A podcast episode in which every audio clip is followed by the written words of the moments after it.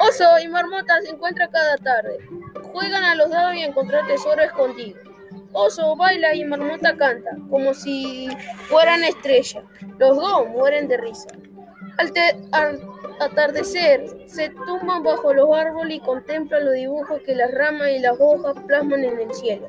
Una tarde fría como un cubito de hielo, Oso anunció con una sonrisa.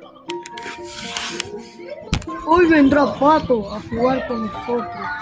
A Marmota no le gustaba Pato, ni a Pato ni a ningún otro animal que viniera a estropear sus tardes con Oso.